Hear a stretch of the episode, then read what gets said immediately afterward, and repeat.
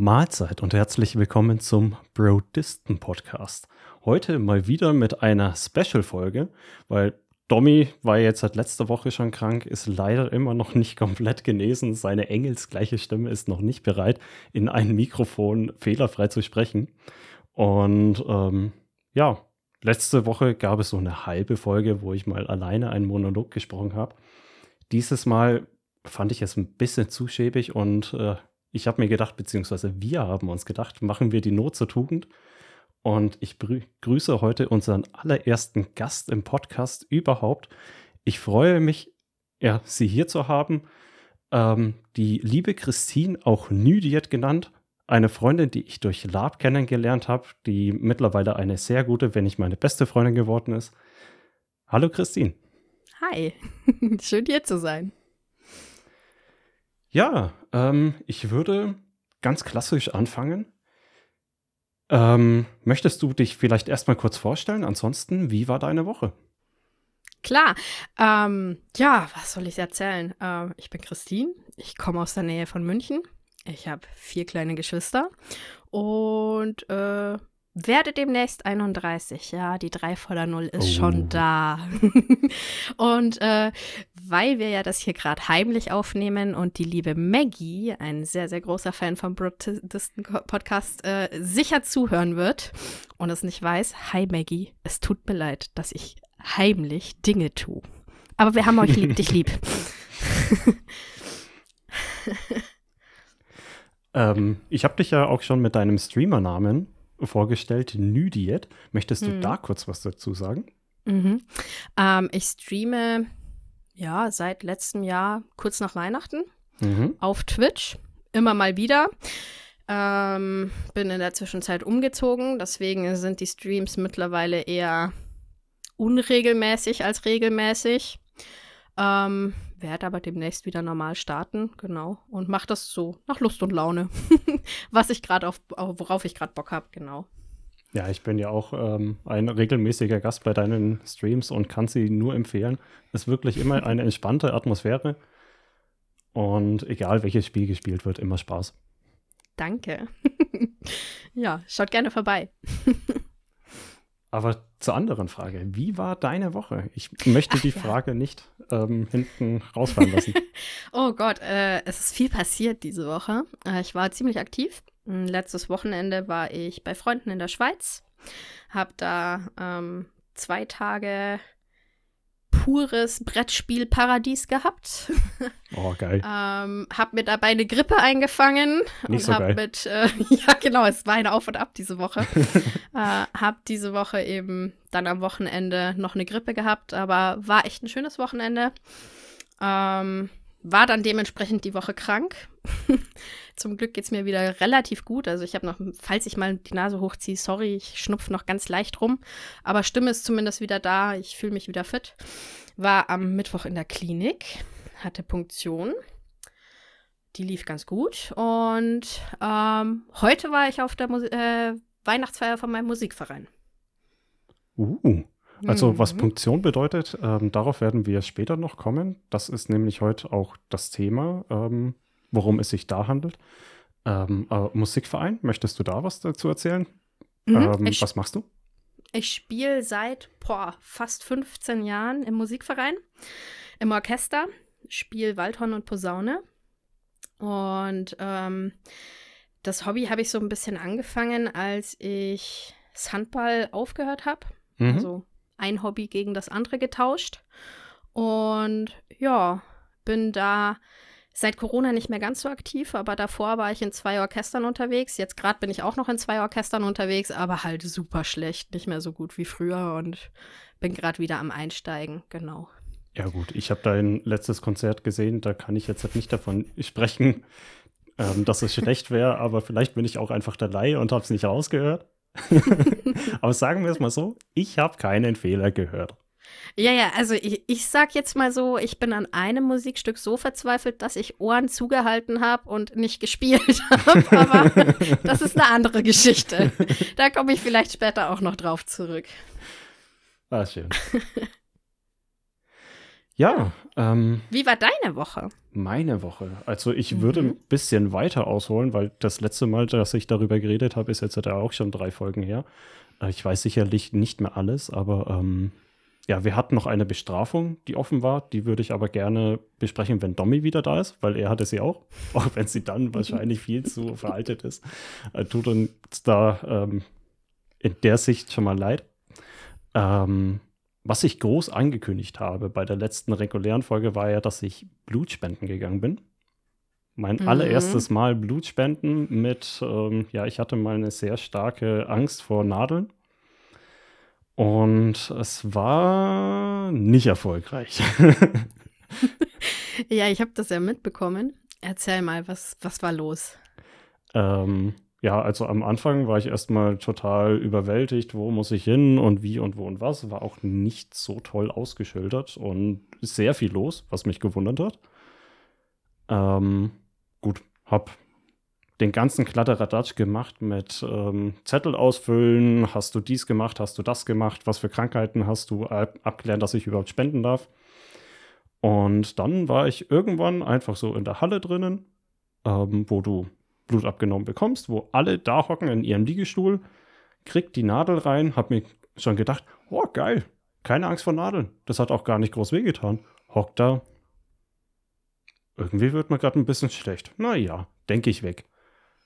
Na, mir wird schlechter. Oh, jetzt hat es mir weiß vor Augen. Ich glaube, ich sag mal Bescheid.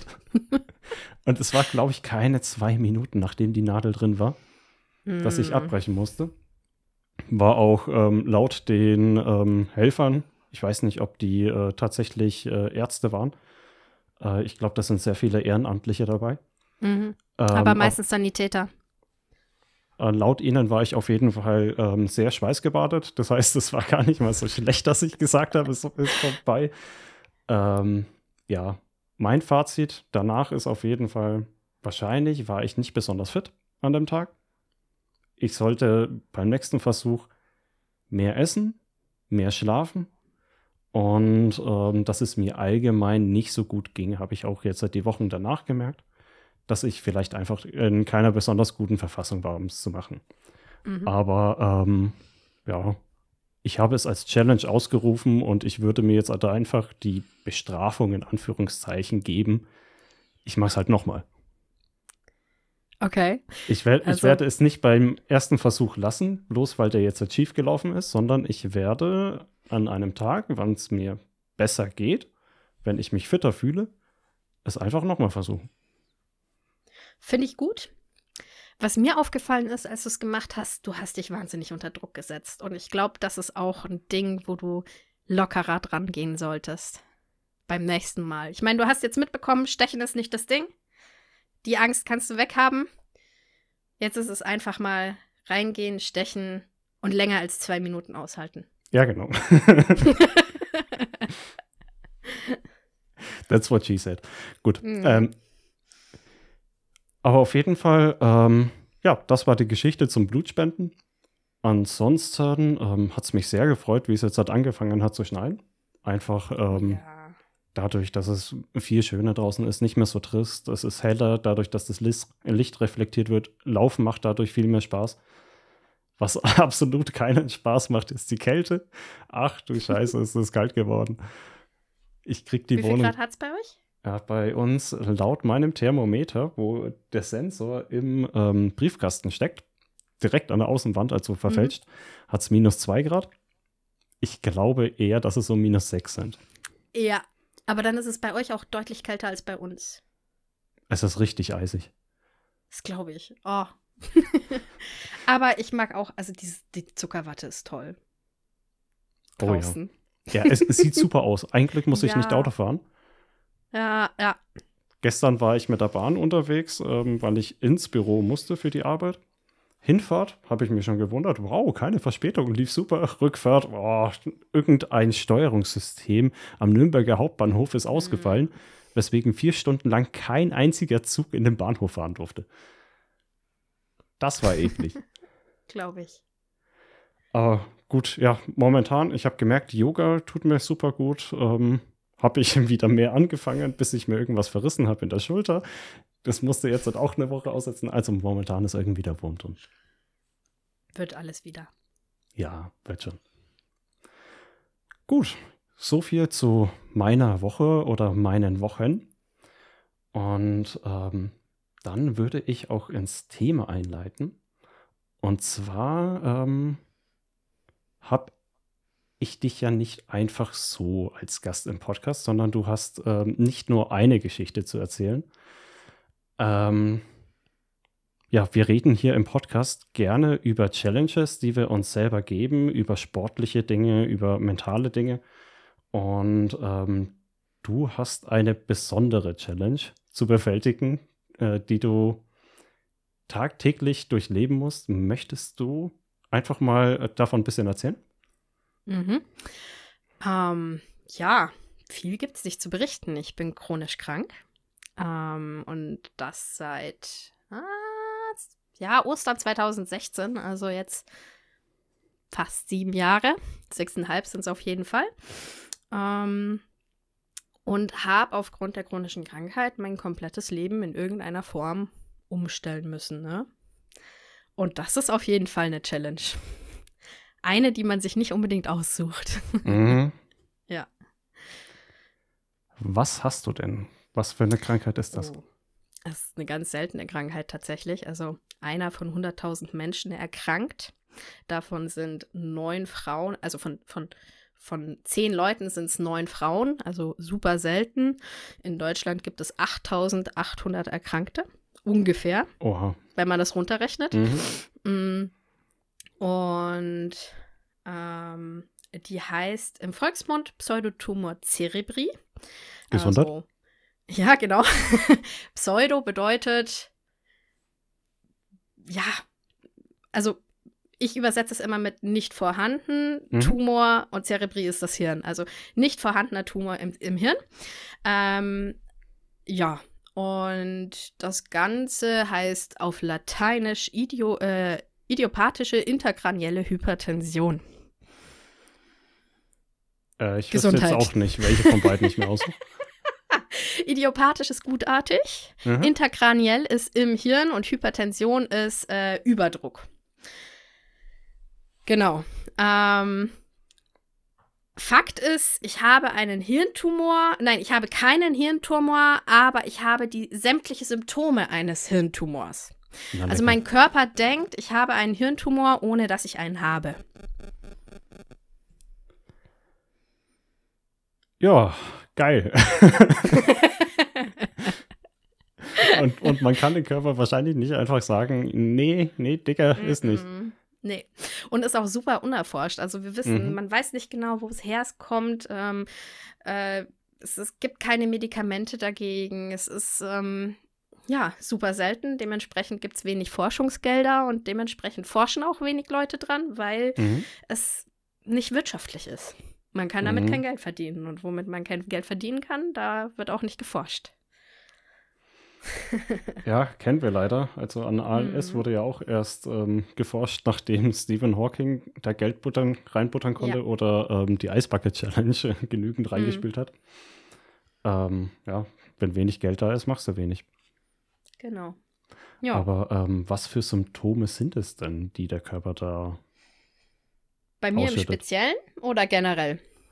Also ähm, generell könnte ich dir jetzt eine Liste vorlesen. Ne? Also du brauchst ja, nur. Das, im, das, das Spezielle wird mich mehr interessieren. Genau, also du, du brauchst nur im Internet mal googeln und Hirntumor eingeben. Sämtliche Symptome, die da kommen, könnte ich haben. Bei mir im Speziellen ist es, ich habe Hirnüberdruck.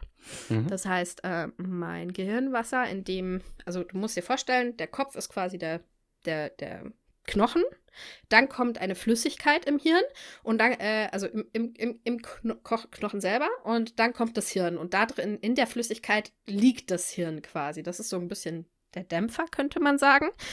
Das ist eben nicht die ganze Zeit das Hirn gegen den ähm,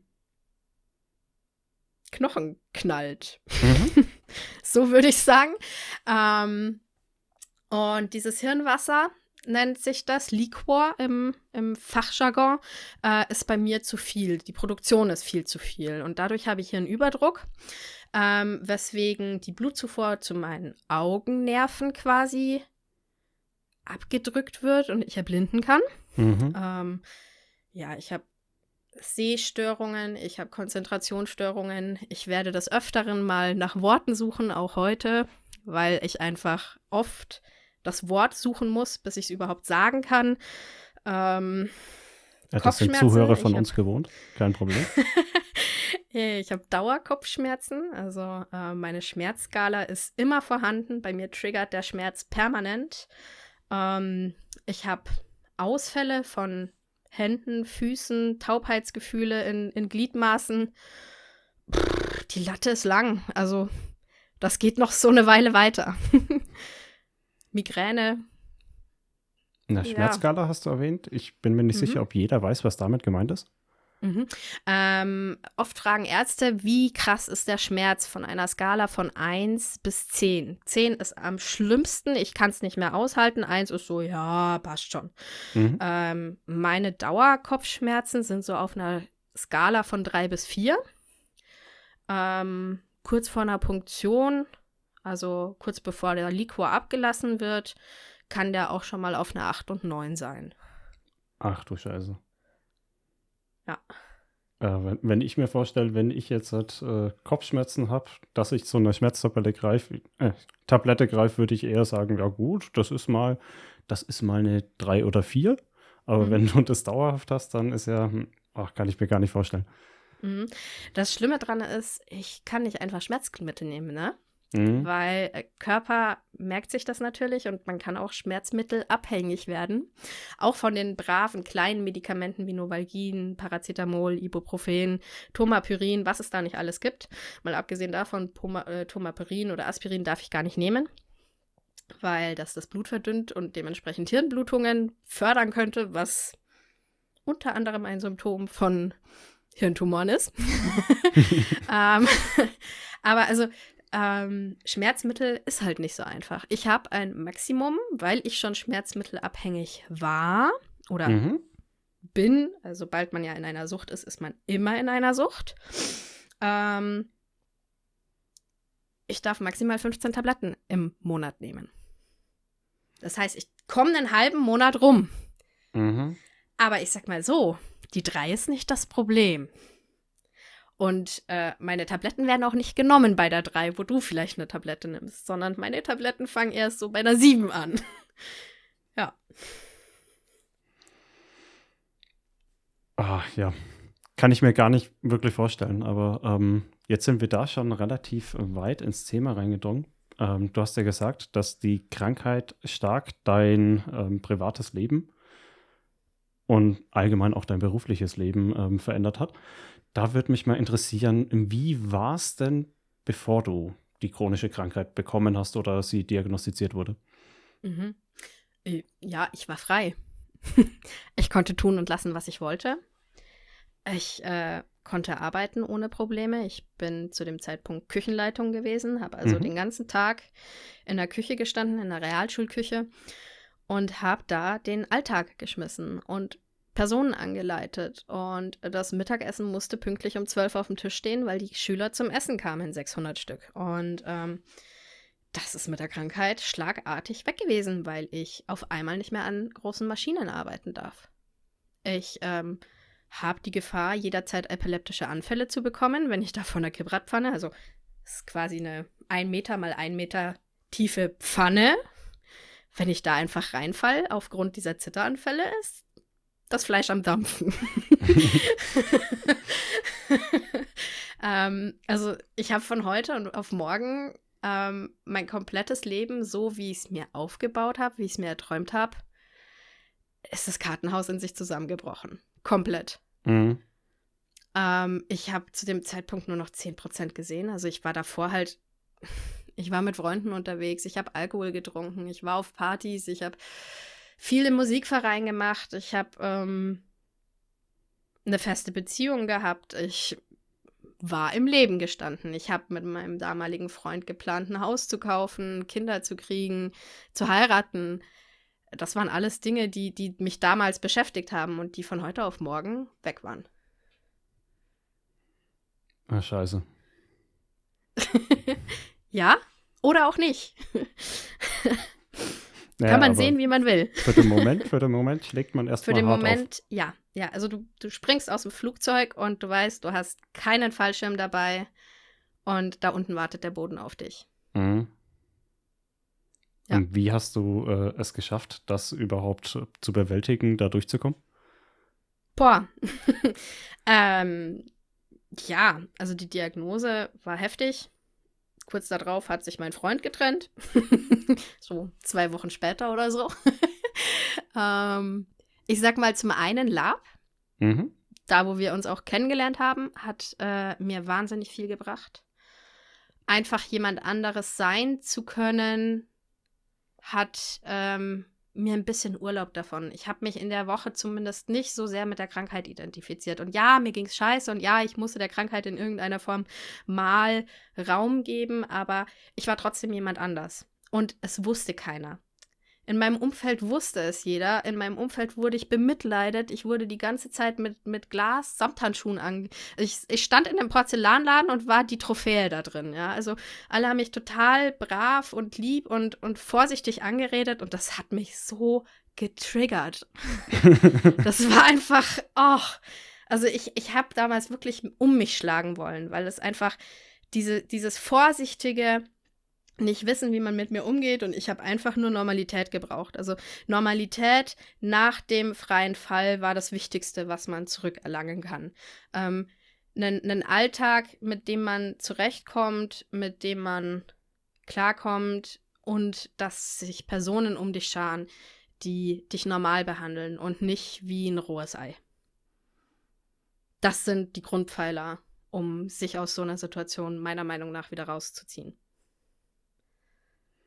Ja, ich denke mir äh, vor allem in dem ähm, alten Umfeld, die dich auch kannten, wie du äh, noch gesund warst, Hm. ist das erstmal so eine harte Nachricht und man weiß gar nicht, damit umzugehen. Ja. Ähm, ja, auch weil eben niemand was mit der Krankheit anfangen konnte, ne? Mhm. Es kennt niemand diese Krankheit. Wenn ich jetzt jemandem gesagt hätte, ich wäre an Krebs erkrankt, dann wäre es, ah ja, doof, ne? Ähm, dann wären auch die, die Samthandschuhe ausgepackt worden, aber man hätte sich zumindest vorstellen können, was es ist. So war es halt so, ja, ich, ich kann nichts dazu sagen. Und was bei mir halt immer so ist, ne, ich habe auch viel versteckt. Ich habe am Anfang wahnsinnig viel versteckt. Ich habe ganz, ganz oft ähm, gutes Spiel zu, äh, gute Miene zum bösen Spiel gemacht. Also es war, man hat mir nicht angesehen, dass ich krank bin. Man hat mir auch nicht angemerkt, dass ich krank bin. Am Anfang war mein Hirn noch nicht so marode wie jetzt. Mhm. Ähm, ich habe zu dem Zeitpunkt nur noch 10% gesehen. Und es war nicht sicher, ob ich überhaupt jemals wieder besser sehe. Das war das Einzige, was mich ein bisschen gestoppt hat. Aber alles andere war, ja, weiter nach vorne gucken, weitermachen und äh, ja, positiv in, in die Zukunft gucken. Das hat mir nicht ganz so gut gelungen. Ich sag mal so, eine gute Psychotherapeutin ist äh, Gold wert. Das kann ich mir vorstellen. hm. Gut, ähm, ja, so viel zu wie war es, wie die Diagnose kam. Aber was mich natürlich auch brennend interessiert, ähm, ist, wie schränkt es dich in deinen Alltag ein? Hm. Weil ähm, von dem, was ich bisher so mitbekomme, fühlt es sich so an, wie als wärst du auf einen 100-Kilometer-Marsch und das nonstop, jeden Tag, ohne die Option mal zu sagen, ja, jetzt bin ich im Ziel oder ich höre auf. Ich war nie auf einem 100-Kilometer-Marsch, deswegen kann ich den Vergleich jetzt nicht so bestätigen, weil ich es nicht weiß. Mai, also für mich, es ist ermüdend manchmal natürlich, ähm, aber es gehört mittlerweile zum Alltag. Also inwiefern bin ich im Alltag eingeschränkt? Ich habe einen Behindertengrad von 80. Der Behindertengrad sagt aus, zu so viel Prozentpunkten, ich weiß nicht, ob es wirklich Prozent sind, weil man ja nicht von Prozent, sondern von Grad redet, ähm, kann ich mich im Alltag nicht mehr alleine ohne Hilfe organisieren. Das ist jetzt nicht jeden Tag so. Ich Mhm. habe mal gute Tage, da kann ich das allein komplett wuppen und dann gibt es andere Tage, wo ich einfach den ganzen Tag sabbernd im Bett lieg und äh, mich nicht mal artikulieren kann. Also es ist nicht so verallgemeinernd. Ähm, wenn ich gute Tage habe, kann ich fast alles machen, was ich früher auch machen konnte. Mit der Einschränkung, dass ich natürlich immer gucke, tut es mir gut? Mhm. Tut es meinem Körper gut? Tut es meiner Krankheit gut? Ähm, also ich sag mal, in allen Aktivitäten, die ich mache, ist die Menge das Gift. ja. Aber wie, Aber wie gesagt, also von planen gar nicht. Okay. Jeden Tag ja, spontan. Nee, aber Und wie planst du es jetzt beispielsweise? Ich weiß ja zum Beispiel, dass du jetzt nächstes Jahr für mehrere Wochen ähm, nach Japan fliegen wirst, äh, mhm. dass du mehrfach im Jahr auf ähm, Con gehst, auf ähm, Live-Action-Rollenspiel, mhm. wo man auch mehrere Tage hintereinander einfach woanders ist und jetzt hat ungerne so flach liegt, wie du es gesagt hast. Ja, aber ich kann es nicht planen. Also meine Devise ist, ich gehe dahin, scheiß drauf, komme was wolle. Ähm, Wenn es mir schlecht geht, lege ich mich ins Zelt und schlaf halt dann den ganzen Tag.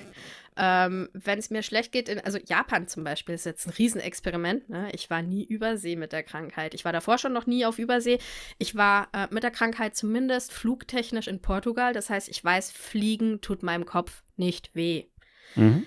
Ähm, das, das, das ist äh, Grundding. Ich habe auch mit einem Arzt gesprochen, jetzt in der Klinik eben.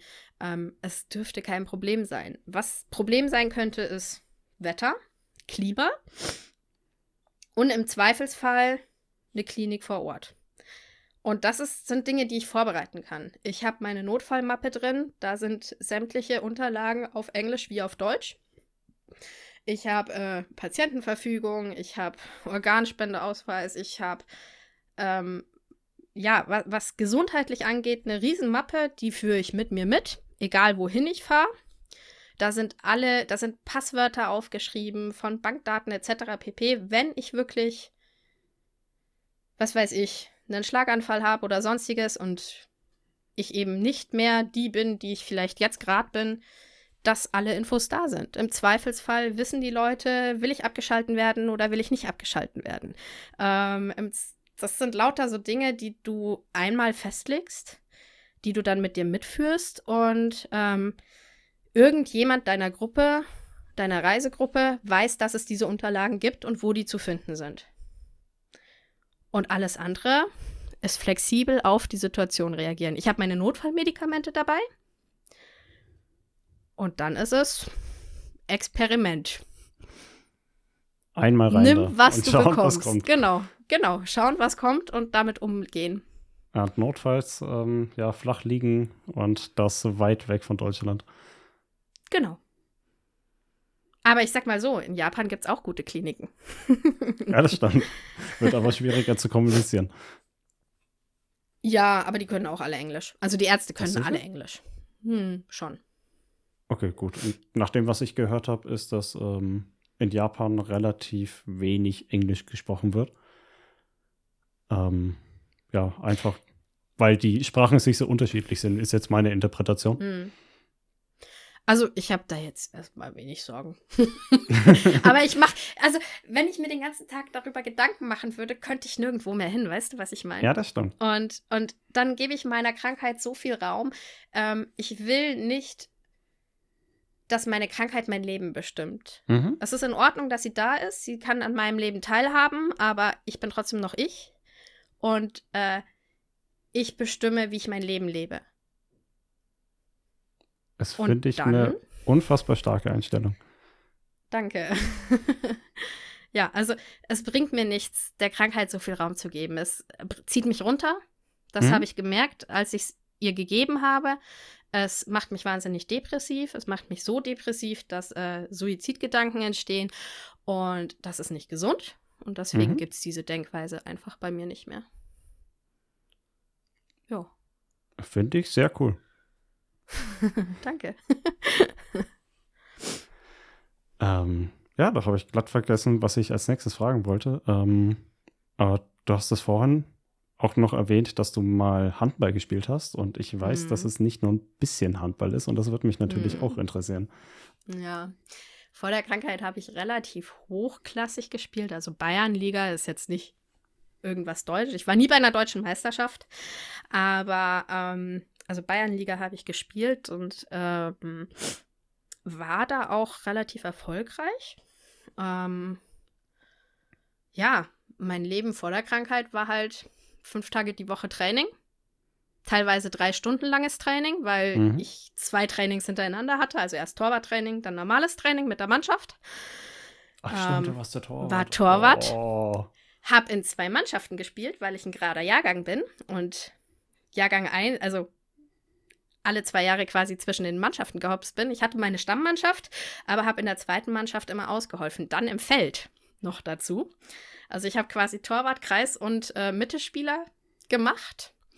Hatte fünfmal die Woche Training, Montag bis Freitag. ähm, teilweise eben auch zwei Trainings, weil ich bei beiden Mannschaften jährlich mitgespielt habe, also mittrainiert habe und am Wochenende maximal zwei Spiele. Teilweise drei, wenn wir Freundschaftsspiele noch hatten. Ach du Scheiße. Das ist aber auch. das ist auch ein voller ähm, Stundenplan, hätte ich jetzt fast gesagt. Ja, nebenbei und, noch reiten. und wer Handball nicht kennt, Torwart in Handball bedeutet auch Schmerz. Ja. Du, du wirfst ja. dich in jeden Ball rein und äh, die kommen teilweise mit über 100 km/h angeschossen ja. und äh, ungeschützt auf die Handgelenke, teilweise ins Gesicht, andere Gelenke. Oh ja, Gesicht. Frag mal, Teenie-Zeiten, Zahnspangenzeiten. Mm, aua. Ich habe so oft, ich habe so oft meine Lippen aus der Zahnspange rausgezogen. Oh. Sorry fürs Unterbrechen. Und blaue Flecken Schmerz, ja. Mhm. Also ich habe diverse Ballabdrücke als blaue Flecken gehabt. Also wirklich das Ballmuster, dieses Hexagon-Muster von den genähten Bällen. Ähm, Torwart, ja, tut weh. Mhm. Wo wolltest du drauf hinaus? Ja, ich, ich wollte einfach nur mal kurz äh, klar machen, dass äh, Torwart beim Handball nicht einfach nur ist, ja gut, stellen wir mal äh, die Person ab, ähm, so wie es gerne ähm, auf dem Bolzplatz gemacht wird. Der, der nichts kann, mhm. kommt ins Tor. Äh, bei Handball bedeutet Torwart, der opfert sich für die komplette Mannschaft. Mhm. Ja, und vor allem steht er im Zweifelsfall gegen einen Konter alleine vorm Tor. Ne? Du mhm. hast nicht noch eine Mannschaft hinter dir oder vor dir, die den Ball irgendwie rausfängt oder den Gegner in irgendeiner Weise bremst, sondern der kommt mit vollem Karacho im vollen Sprint mit diesem Ball auf dich zu und er springt im Zweifelsfall drei Meter vor dich und wirft. Mhm. ja, und dann ähm, noch nebenbei in anderen Mannschaften als Feldspieler. Mhm. Ähm, ja, ich bezeichne Handball nicht ohne Grund als Teil Kampfsport. ja, ja. Also ich sag mal, in den kleinen, in den niedrigen Ligen viel schlimmer als in den großen Ligen, mhm. meiner Meinung nach. Also, was ich teilweise an Kratzspuren, Beißspuren, Zwickspuren hatten, also man muss dazu sagen, Mädelsmannschaft, ne? Also Haare ziehen, die Büschel flogen. da war ich schon immer froh, dass ich Torwart war, weil es hat mich zumindest nur ähm, in den kleinen Spielen, in irgend, also bei den, bei den kleinen, bei der jüngeren Mannschaft quasi im Feld erwischt. Mhm. Und ähm, aber ja, also Kampfsport trifft es eigentlich ganz gut. Vor allem bei Mädels. ja. Ah, du, äh, ich hatte dich vorhin unterbrochen, du wolltest aufs Reiten noch kommen?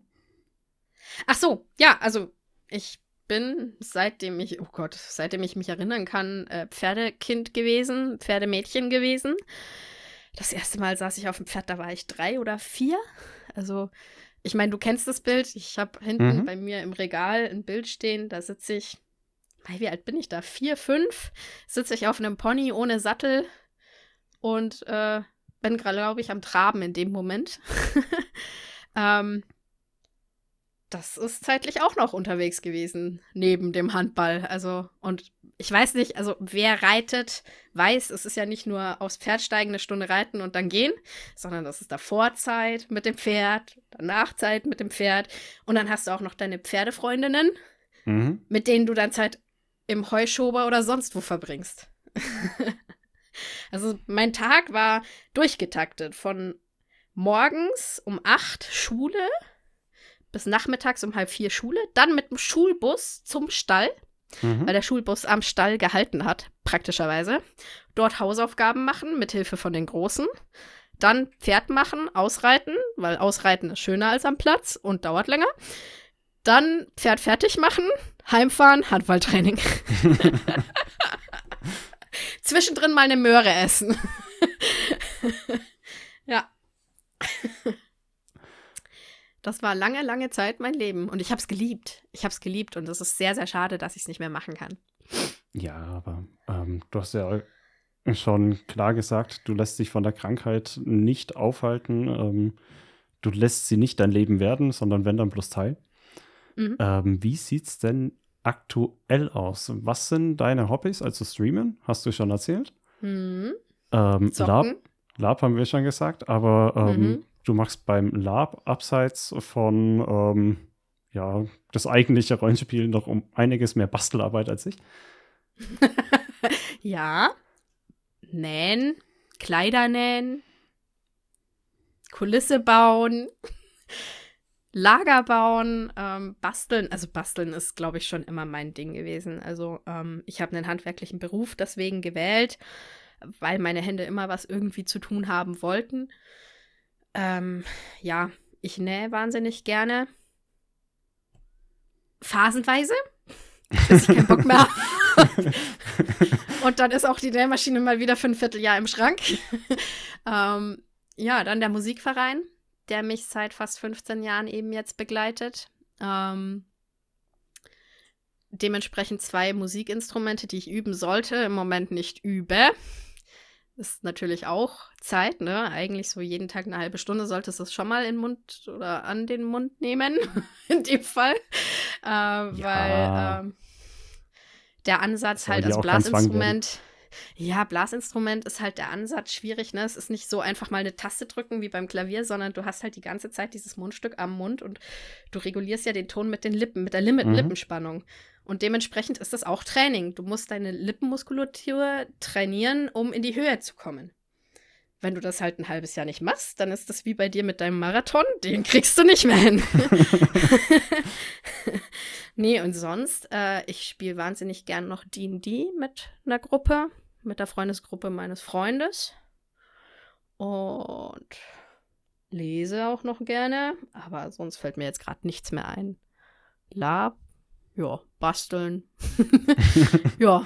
Und ich habe einen Hund. Den habe ich ja, auch noch. Mhm. Also wer deine Streams sieht, der kennt Loki sehr gut. Ähm, ja. Deine Emotes und äh, dein komplettes Theming ist ja auf ihn ausgelegt. Ja, mittlerweile ja. Am Anfang und nein, mittlerweile ja. Ist auch ein sehr süßer Hund. Ja, nur ein Schisser.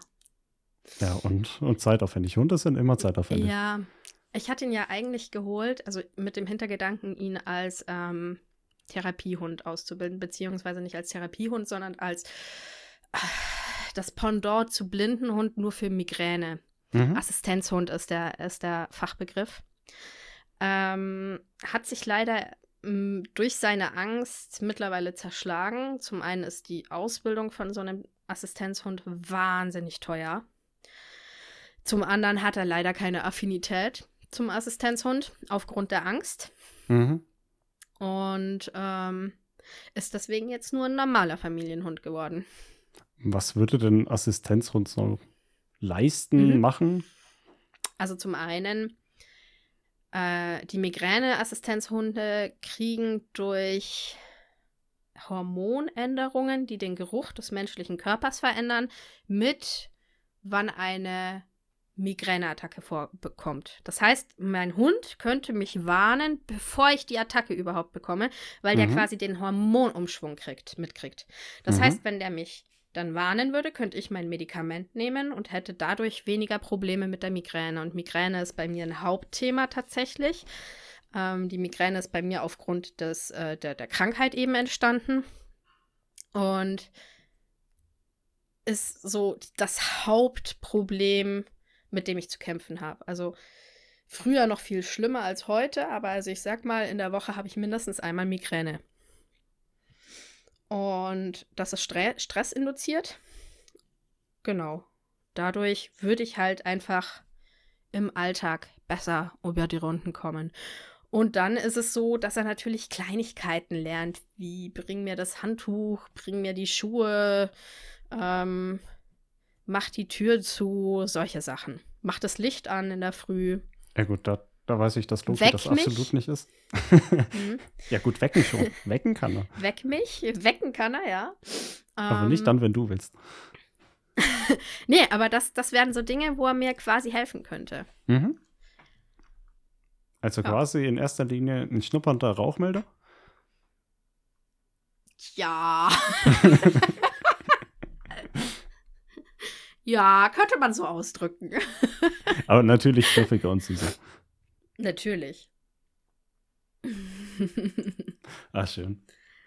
Ähm, eine letzte Sache, die ähm, ich noch gar nicht gefragt habe, war, wie sieht es denn ähm, arbeitstechnisch aus? Wie hat sich da verändert? Ja, wie gesagt, ich war früher in der Küche gestanden. Das kann ich nicht mehr.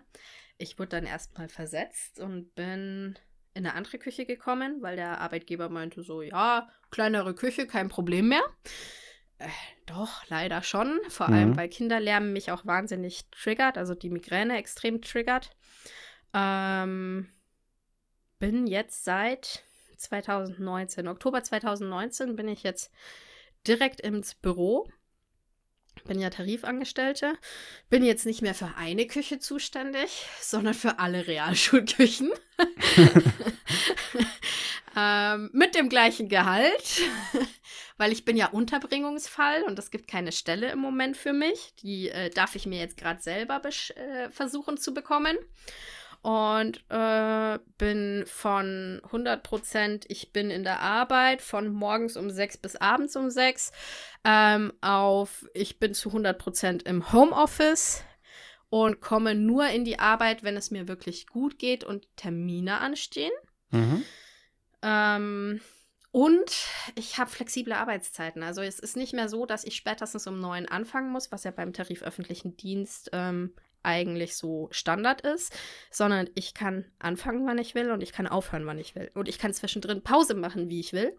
Weil wenn mich um, also wenn ich morgens um acht anfange und mich um zehn die Migräne flach legt, dann kann ich einfach mich ins Bett legen, die Migränemittel wirken lassen und nach zwei Stunden weiterarbeiten. Das konnte ich früher nicht. Wenn ich morgens gemerkt habe, mir geht's nicht gut, habe ich mich früher krank gemeldet. Weil ich ganz genau wusste, es braucht nur ein Trigger in irgendeiner Form sein und der muss nicht mal laut sein oder irgendwie stark sein. Und ich lieg flach und ich sitze in München und muss irgendwie eine Dreiviertelstunde Zugfahrt überstehen. Mhm. Und so ist es halt. Ich melde mich bei meinem Sekretariat ab, sag, ich bin jetzt weg aufgrund von Krankheit. Äh, ich melde mich, wenn ich wieder zurück bin.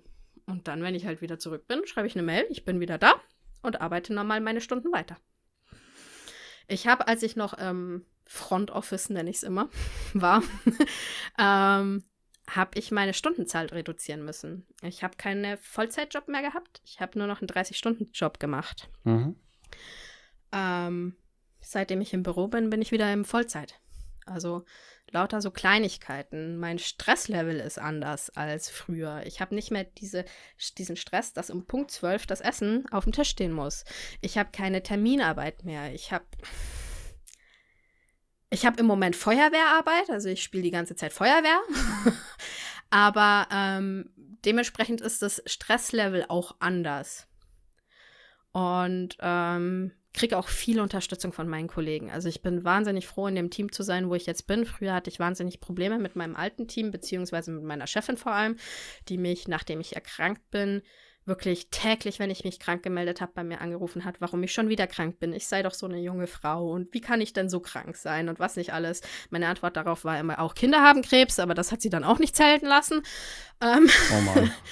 Klingt makaber, aber ähm, ja, also die hat ja. mich wirklich, die hat mich wirklich so krass gestresst, dass ich mit Bauchweh in die Schule, in die Arbeit gegangen bin. Mhm. Und das waren Dinge, wo ich gesagt habe, wo ich mich auch treiben lassen habe, trotz Krankheit in die Arbeit zu gehen, zu sagen, okay, mir geht's scheiße, ich ziehe trotzdem den Tag durch. Und dadurch ging es mir noch viel scheißer. Und ja, ähm, das was, sind was für ein so ekelhaftes Kommentar. Was fällt dir ein, krank zu sein? Ja, hat sie ja nicht gefragt. Nein, nein, sie hat gefragt, warum bin ich denn schon wieder krank? Ich sei doch so jung. Wie kann denn eine Frau, junge, so junge Frau noch krank sein? Oder so, so krank sein. Ja, also im Endeffekt also, dasselbe in Grün. Ja, also es war, es war sehr, sehr leidig, sehr, sehr schwierig und ähm, bin froh, jetzt in einem tollen Team zu sein. Mein Chef weiß von meiner Situation, ähm, ist da verständnisvoll, versucht mir so gut es geht unter, zu unterstützen. Bin wahnsinnig froh, in dem Team zu sein. Ich liebe die alle. Es ist ein komplett durchmixtes Team, also von 63 bis 24 haben wir das, die komplette Altersspanne da. Und ähm, ja, macht Spaß. schön. Arbeit macht Spaß. Und hoffentlich passt auch bald das Geld. ja. Okay, ähm, dann wäre ich eigentlich mit den Fragen, die ich hatte, durch. Mhm. Ähm, wäre noch die Frage, Nein, hättest du noch was? Noch was fällt dir noch ein? Wir haben die Klinik noch nicht bearbeitet. Oh. Hm. Dann erzähl mal, was, was bedeutet es für Zeug. dich, eine Klinik zu besuchen? Hm. Und warum ja, musst du das, das überhaupt? Gute Zeug zu, zum Schluss. Also, Klinik bedeutet für mich, ich, ähm, früher war ich deutlich öfters in der Klinik, alle zwei Wochen, teilweise jede Woche. Ähm, ich habe ja am Anfang erwähnt, ich habe zu hohen Hirndruck. Diesen Hirndruck kriege ich nur auf eine Art und Weise los, durch Lumbalpunktionen. Liquorpunktion. Ähm, Wer es googeln möchte, beziehungsweise YouTube, Liquorpunktion eingeben. Da sieht man den Eingriff tatsächlich für Kinder erklärt. Bedeutet nichts anderes, dass ich eine sehr, sehr, sehr lange Nadel an dem Tag in meinen Wirbelkanal gestochen bekomme, im unteren Wirbelbereich zwischen Lendenwirbel 6 und 7, nein, 5 und 6. Und ähm, dann quasi in diesen Nervenkanal genommen wird, wo auch das Wasser bis runter reicht. Also das, das Nervenwasser ist von oben im Kopf bis runter zur Wirbelsäule eben in der Wirbelsäule im Spinalkanal drin. Und dort wird quasi dieses Wasser angezapft und dann auf ein normales Maß runtergelassen, also auf einen normalen Druck. Normaler Druck ist so zwischen 15 und 20. 20 ist wobei schon die oberste Grenze. Also als ich erkrankt war, hieß es damals zwischen 13 und 18. Mittlerweile haben sie es auf 15 und 20 gemacht. Ähm, ich habe immer so einen Druck um die 30, 34 im Moment. Ei, ei, als ich damals erkrankt war, war der Druck auf 75. Und dieser Kliniktag bedeutet für mich immer wahnsinnig viel Angst, viel Panik, viel Stress, weil Klinik bedeutet nicht immer derselbe Arzt.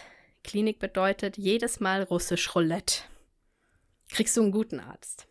Kriegst du einen Arzt, der dich kennt? Kriegst du einen Arzt, der deine Krankheit kennt, der deine Krankenakte kennt? Kriegst du einen Arzt, der sensibel ist und auf dich eingeht? Oder kriegst du einen Arzt, der absolut ein narzisstisches Arschloch ist, die Nase hier oben trägt und ähm, alles besser weiß. Ähm, und läuft die Punktion gut. Weil die Punktion ist eigentlich das Krasseste. Du bist wirklich diesem Arzt ausgeliefert, ob du ihn magst oder nicht. Denn du sitzt mit dem Rücken zum Arzt in einem Katzenbuckel, die Knie an der Brust und der doktert an deinem Rücken runter. Und ungelogen, diese Nadel ist zwölf Zentimeter lang. Also das ist so ein Oschi. Ähm, also Nehmt euch ein Lineal, guckt euch die 12 cm an. Und die ist auch nicht dünn, weil da muss ja was durchpassen. Ne? Das ist nicht so eine kleine Nadel, die man zum Blutabnehmen nutzt. Es sind auch zwei Nadeln, eine Führungsnadel und dann die eigentliche Punktionsnadel, die hinterhergeht. Und ja, die wird da reingemarschiert in den, zwischen den Wirbeln durch, in den Spinalkanal.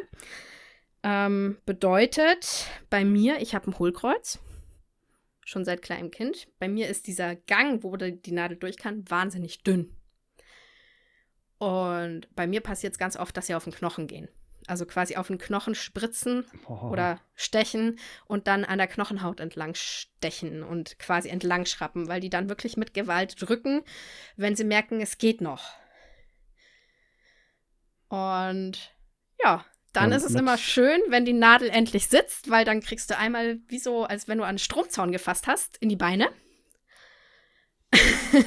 weil quasi in diesem Spinalkanal deine ganzen Nerven sind. Also die ganzen Nerven, die für die Beine zuständig sind, die laufen da lang. Und wenn es halt blöd läuft, dann erwischt Mhm. die Nadel halt so einen Nerv und dann macht es einmal einen schönen Stromschlag. Aber dann weißt du, die Nadel sitzt und dann läuft auch das Likor. Dann wirst du auf die Seite gelegt. Da darfst du dann, also du sitzt beim Stechen und dann wirst du auf die linke Seite ge gelegt. Darfst dich aber nicht bewegen, weil die Nadel ja währenddessen im Rücken ist. Und äh, dann liegst du auch immer auf dieser Pritsche, diese ganz klassischen Arztpritschen, die man aus der Klinik kennt, genau am Rand und hast die ganze Zeit Angst, von dieser Pritsche zu fallen, Mhm. weil du da wie in der stabilen Seitenlage dann auf einmal sitzt oder liegst, aber halt wirklich genau am Rand. Also ich habe vor mir, vor meiner Brust, einen 5 cm Rand, wo ich meine Hand dann so ganz leicht aufstützen kann, damit ich nicht runterfall. Ich darf aber auch nicht zu viel Druck nehmen, weil ich sonst hinten den Rücken bewege und es droht, die Nadel abzubrechen. Und, ja, alles Also mit der so- Nadel. Und Ja, alles mit der Nadel, also- starken Angst vor Nadeln. Mir wird leicht schlecht. Also, ich hatte früher Angst vor Nadeln. Seitdem ich dieses Prozedere kenne, habe ich keine Angst mehr vor Nadeln, was Blutabnehmen angeht. Mhm. Also, es ist für mich auch gar kein Problem. Ich habe wahnsinnig schlechte Venen. Also, man trifft bei mir nicht so leicht Venen. Wenn die zehnmal stecheln, stechen, die Schwestern, die entschuldigen sich bei mir immer noch, wo ich sage so, ja, kein Ding. Solange die Nadel hinten im Rücken sitzt, ist alles gut. also, ähm, also ich, ich kann mich noch an ein Ding erinnern, das war relativ am Anfang der Krankheit. Da hat eine Ärztin neun Nadeln gebraucht. Und ich habe wirklich verzweifelt geschrien, weil es so schmerzhaft war, dass ich Panikattacken hatte. Ich hatte richtige Panikattacken und konnte mich nicht bewegen, weil ich hinten diese scheiß Nadel drin hatte. Also ich konnte noch nicht mal fliehen. Ich war wirklich dieser ganzen Situation die ganze Zeit ausgesetzt und ich konnte nicht abbrechen, weil die einfach, obwohl ich gesagt habe, hören Sie auf, nicht aufgehört hat. Und die die ganze Zeit gesagt hat, das kann nicht wehtun, das kann nicht wehtun. Und ich dachte mir, doch, es tut höllisch weh. Also Mhm. das war definitiv eine 10. Das war definitiv eine 10, die damals passiert ist. Und ähm, seitdem habe ich wirklich Panik vor diesen Klinikterminen. Wirklich auch Panikattacken, wenn ich die Ärzte nicht kenne. Und ähm, hatte jetzt in letzter Zeit immer das Glück, dass ich immer den gleichen bekommen habe. Jetzt ist der weg. Jetzt wurde der quasi befördert, weil er so gut war. Jetzt habe ich wieder russisch Roulette. heißt jedes Mal. Panikattacken in der Mhm. Klinik. Das ist, glaube ich, eigentlich das Schlimmste an, an der Krankheit. Das russisch Roulette in der Klinik. Oh, kann ich mir gar nicht ausmalen. Ja, macht Spaß. also ich meine, du kriegst es ja manchmal mit, ne, wenn ich dir so schreibe. ähm, wobei du bis jetzt keine schlimmen, schlimmen Kliniktermine mitbekommen hast. Das muss man schon auch Nee, sagen. die auch letzten zwei, die Termine, die du be- mitbekommen hast, die waren schon mehr Glück als Verstand. Also ich muss schon sagen, die letzten zwei Male, die waren sehr, sehr, sehr, sehr gut. Ja. Ja, dann hoffe ich, dass es äh, so gut bleibt. Auch, dass es ähm, auch im neuen Jahr ja, so weitergeht und äh, ähm, du beim russischen Roulette immer gewinnst. Ja, danke. ja, also Eine ich schöne sag mal so, Vorstellung. mein Revolver, mein Revolver hat mittlerweile mehr als 200 Kugeln. da war schon die ein oder andere dabei, die ich eingefangen habe. Aber ja, Und ähm, ich würde langsam zum Ende kommen. Wenn ja, dir auch nichts mehr einfallen würde. Und äh, bedanke mich schon mal ähm, ja, im Namen von allen Zuhörern und auch von mir, dass du äh, deine Geschichte erzählt hast. Ich finde es wahnsinnig interessant und habe ähm, super Respekt vor dir, wie stark du das Ganze meisterst. Ähm, hättest du vielleicht noch einen Tipp, falls bei den Zuhörern jemand ist, der auch eine chronische Krankheit hat, wahrscheinlich nicht dieselbe, aber ähm, ja, mit äh, Problemen im Alltag kämpft und das gerade erst frisch mitbekommen hat? Hm. Also nicht im Internet googeln, einen guten Psychologen suchen. Also was, ich glaube, ich hätte mir vieles erspart, hätte ich von Anfang an einen Psychologen gehabt. Also wie gesagt, ich war ja suizidgefährdet, ähm, bin daraufhin erst zum Psychologen und ich glaube, einen Psychologen direkt am Anfang zu holen, ist das Wichtigste bei einer chronischen Krankheit, weil du sie nicht mehr los wirst. Du ähm, musst mit dieser Krankheit leben. Chronisch bedeutet ein Leben lang. Ähm, und am Anfang Überlebenstaktiken und Dinge zu ähm, besprechen, die man sonst vielleicht nicht unbedingt im Alltag bespricht, hilft wahnsinnig sehr. Also ich glaube, ein guter Psychologe ist das, was, ähm, wenn man sich darauf einlässt, das muss man dazu sagen, also solange man sich nicht darauf einlässt, funktioniert ein Psychologe nicht. Aber wenn du einen guten Psychologen hast, kann das wahnsinnig viel helfen. Und dann immer Kopf nach oben, nach vorne schauen, nicht nach hinten, nicht, nicht betrauern, was man verloren hat, sondern gucken, wie man das Bestmögliche daraus machen kann. Das ist, glaube ich, auch noch ein ganz, ganz wichtiger Punkt. Weil die Vergangenheit ist zwar schön gewesen, aber auch Zukunft kann schön sein, auch mit einer Krankheit. Also ich sehe in meine Zukunft mit einem Lächeln. Und das Schöne ist wichtig. Danke. okay, dann äh, ja, nochmal Dankeschön. Ähm, und ich würde mal überleiten zur nächsten Kategorie und zwar mhm. Challenge. Und da haben wir letzte Woche schon eine Mail bekommen. Wir sollen doch auch mal Zuhörer-Challenges machen. Und ähm, ja, da wir jetzt halt dich hier im Podcast haben und du normalerweise auch Zuhörer bist, Domi ist nicht da. Es stehen Weihnachtswochen an und äh, ich weiß, du hattest eine gute Idee, was man machen könnte. Ähm, ja. Was kriegen wir alle, was kriegt ihr alle als Challenge? Hm, also bei euch ist es ja immer Quantität, ne? Ja, so viel schon. schaffen von einem wie möglich. Und ich dachte mir, mir fehlt da die Diversität ein bisschen. Deswegen habe ich mir gedacht, äh, Zuhörer-Challenge von Zuhörer, Zuhörer für Zuhörer. Wie viele Plätzchen, Sorten, verschiedene schafft ihr vor Weihnachten oder bis Weihnachten zu futtern? Ne, ich würde sagen, auch über die Weihnachtsfeiertage, weil das, das meiste wird man doch das, weiß, das meiste wird man doch essen, wenn man bei der Familie ist. Ja, das stimmt. Also über die Weihnachtsfeiertage, ja? Ja, bis Silvester könnte man machen, weil danach ist ja noch äh, Plätzchenvernichtungstage. Die müssen ja auch irgendwie weg, ne? Nach Weihnachten. Ja, finde find ich eine schöne Challenge. Dann ähm, versuchen wir alle mal nicht einfach nur in uns reinzuschaufeln und probieren alles aus. Selbst die ungeliebten, verbrannten Dinger von der Tante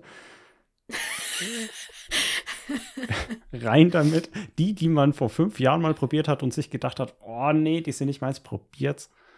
Aber natürlich auch die leckeren. Mhm. Plätzchen sind eigentlich immer geil. Ja. Und ähm, schickt uns gerne ähm, eine gesammelte Fotostrecke äh, über Instagram, äh, taggt uns, ähm, schreibt uns an unsere E-Mail-Adresse brodisten.gmail.com. Ähm, ja, ähm, was mir noch gekommen ist, wenn jetzt halt jemand Fragen an dich hat, entweder ähm, zu zählen die Plätzchen, die ich gerade gegessen habe, du als Challengegeber, oder eben ähm, was eher naheliegend ähm, wäre wegen der Thematik, wegen ähm, deiner chronischen Krankheit, wie können sie dich erreichen? Hm, also entweder sie joinen meinem Discord-Server das ist aber schwierig, weil, na, wobei so schwierig ist es nicht. Sie können auf Twitch gehen. Da ist er verlinkt. Twitch äh, ist nydiet-dfz. Werden wir sicherlich Und auch hier im Podcast in der Beschreibung nochmal hinzufügen. Genau. E-Mail wäre möglich. Die kann ich dir geben. Dann kannst du die auch rein theoretisch unten reinschreiben in die Beschreibung. Und sonst äh, an die Brodisten. Ich meine, Jonas, du kennst mich persönlich. Wir sind gut befreundet. Hast ja nicht so Hast du ja so schön gesagt vorhin, ne? Von dem her im Zweifelsfall die Frage an die Brodisten stellen und dann kann ich drauf eingehen. Jonas wird es mir weiterleiten. Sicherlich. Genau. Und sonst, Instagram hätte ich noch. Nüdiet unterstrich. Jetzt muss man nur wissen, wie man Nüdiet schreibt, ne? Ja, stimmt. Habe ich gar nicht nachgefragt. woher der Name kommt, aber ich denke, äh, wenn genügend Fragen kommen, wirst du sicherlich nochmal im Podcast da sein. Ansonsten, ähm, ja. es muss ja auch einen Grund geben, in deine Streams zu schauen und dich da zu fragen. Genau. Also ich meine, da, da ist auch die chronische Krankheit getaggt. Also jeder, der Fragen hat, haut raus. Ich freue mich drüber. Ich freue mich drüber, aufzuklären und ähm, ja, das ist, ich habe ja auch dir, du hast ja erst Bedenken gehabt, mich überhaupt einzuladen, weil du meintest so mit der Behinderung und so, ne? Aber ich finde. Ja, also um es klarzustellen, ich, ich will halt bloß niemanden framen. Ja, ähm, genau. Und, und, wenn wir jetzt halt eine Stunde lang über dieses Thema reden, hatte ich äh, die Bedenken, dass es rüberkommt, als wäre es die einzige Eigenschaft von Christine, aber sie ist so viel mehr. Und äh, das, deswegen wollte ich es vielleicht nicht. Ja, nee, aber also ich sehe das halt anders, weil ich sehe, ähm, Behinderung kann nur normal werden, wenn man drüber redet, so wie vieles andere auch, wie viele andere Themen auch. Und ähm, je mehr man drüber redet und je weniger Angst man vor dem Thema hat, desto normaler wird's. Und ähm, redet über eure Krankheit, redet darüber. Es hilft wahnsinnig, drüber zu reden. Seid offen darüber und dann geht es auch viel einfacher, weil Leute einen verstehen können. Also, so geht es mir zumindest. Ja. Damit würde ich sagen, äh, können wir auch zum Ende kommen. Ähm, mhm. Ich gehe mal davon aus, du kennst unsere Verabschiedung hier vom Protisten-Podcast. Mhm. Und äh, deswegen frage ich dich: Hast du noch ein paar letzte Worte? Ballern, Brudi. Amen.